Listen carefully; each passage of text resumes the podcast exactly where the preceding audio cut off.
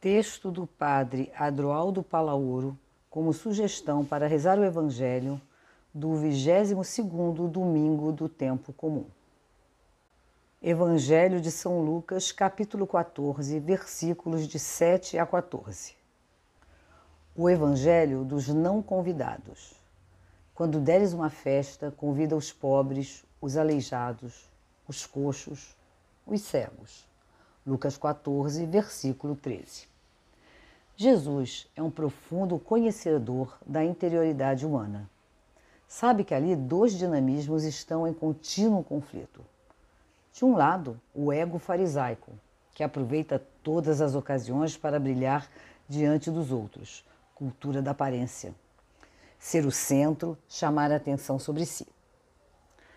Do outro, o eu profundo, sábio que, na sua liberdade e espontaneidade, deixa transparecer sua luz no encontro com o diferente.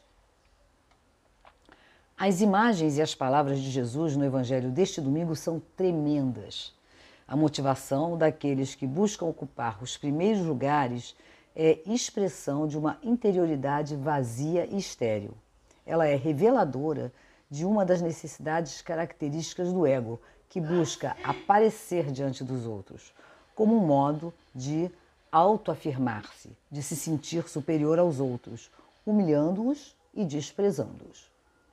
Quando uma pessoa é escrava do seu próprio ego, não lhe importa que o outro desapareça ou se sinta marginalizado e privado de seus direitos. Vive tão a fundo sua auto-idolatria que até lhe parece normal continuar agindo assim. A pessoa sábia, no entanto, compreende que tudo que os outros pensam ou digam a respeito dela não lhe acrescenta nem lhe tira nada de seu valor. Ela não se move a partir da necessidade de agradar ou de ficar bem diante dos outros. Vive simplesmente na coerência com o que é mais verdadeiro em seu interior, onde o ego não tem predomínio. Da mesma maneira que não busca reconhecimentos nem bajulações, tampouco lhe interessa perseguir os primeiros lugares. Vive com a liberdade interior, a partir de sua própria consciência de plenitude. Flui em cada momento com o que é a sua essência, fluidez que brota da compreensão de si mesma, aquela que lhe faz consciente de sua irmandade com todos os humanos e todos os seres. Portanto, o sábio não atende aos necessitados, pobres, aleijados, coxos e cegos, para receber uma retribuição futura, senão porque ele sabe que são da sua mesma família. O comportamento dele, como foi do próprio Jesus, se caracteriza pela gratuidade. Não busca alimentar o interesse egóico, porque não se deixa determinar pela carência. Sua ação é fim em si mesma porque nasce de uma consciência de plenitude que se transborda. O Evangelho deste domingo nos convida a estar com Jesus numa refeição em casa de um dos chefes dos fariseus. Ele era consciente de que muitos desse grupo religioso estavam contrariados com sua forma de proceder e vigiavam seu modo de falar e agir. Por isso, ali, nessa refeição, Jesus não se sentia à vontade, pois faltava a presença de seus amigos prediletos, os pobres, aleijados, coxos, cegos. A conduta dos convidados e do chefe fariseu são, para Jesus, uma ocasião privilegiada para propor os valores do reino.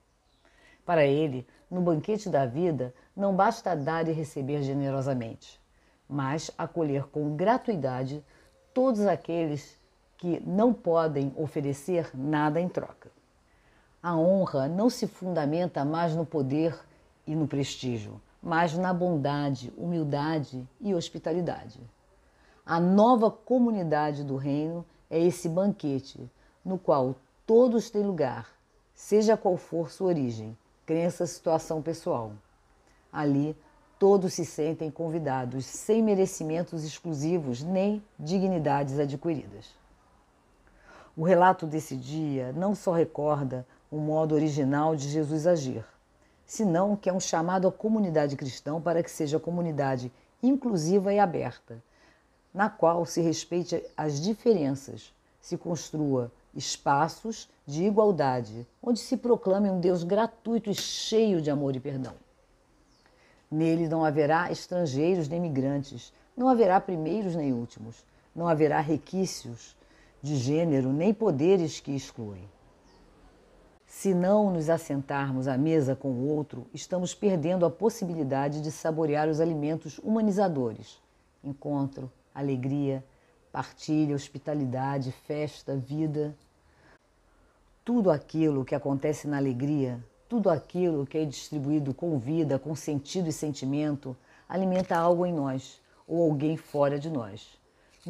Multiplica-se, triplica-se os cestos de pão.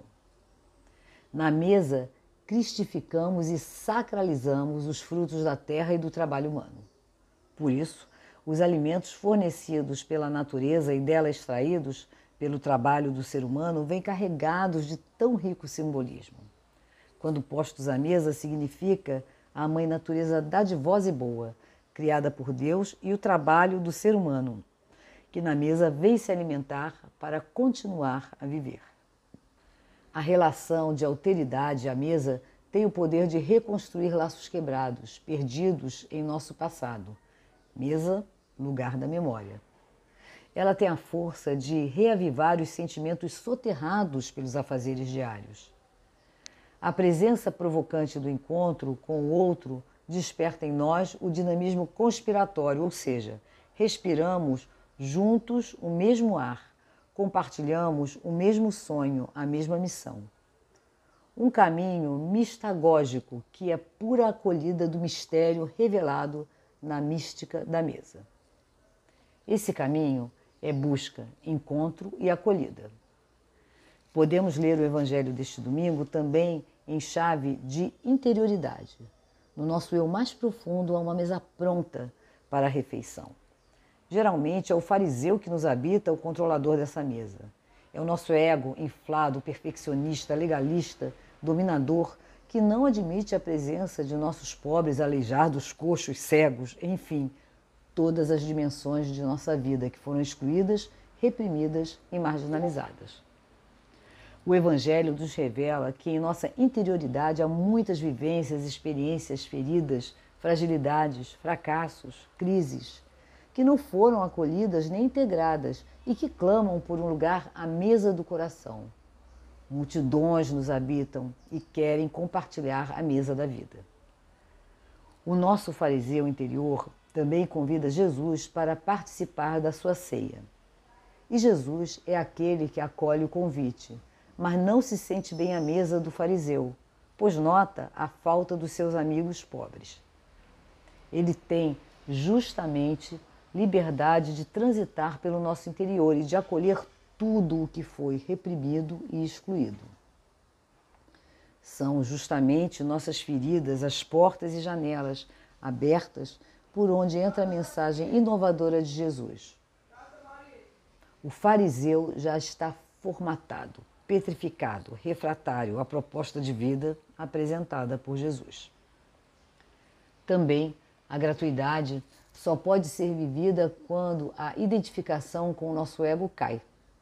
Então, emerge uma nova consciência que se revela no acolhimento de nós mesmos, de deslocar-nos entre os últimos, nos sentirmos em comunhão com aquelas dimensões da vida que são excluídas e que não têm nada a retribuir a não ser sua própria fragilidade.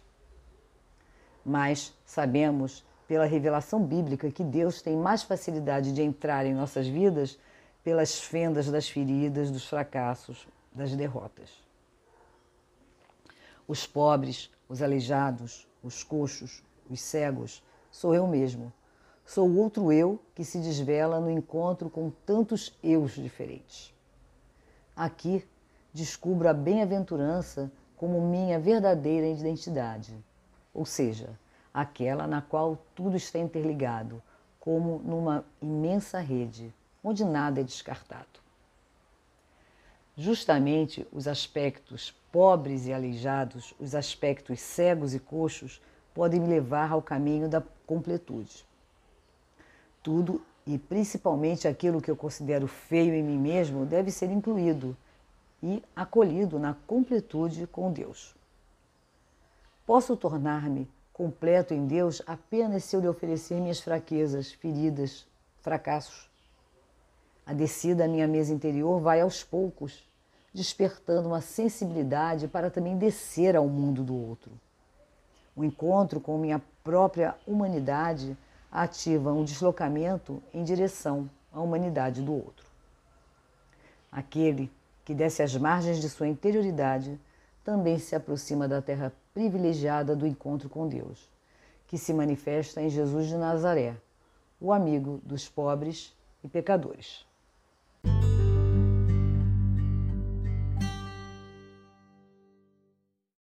Na oração. É no mais íntimo que se reza ao Senhor. É no mais profundo da interioridade que se escuta o Senhor.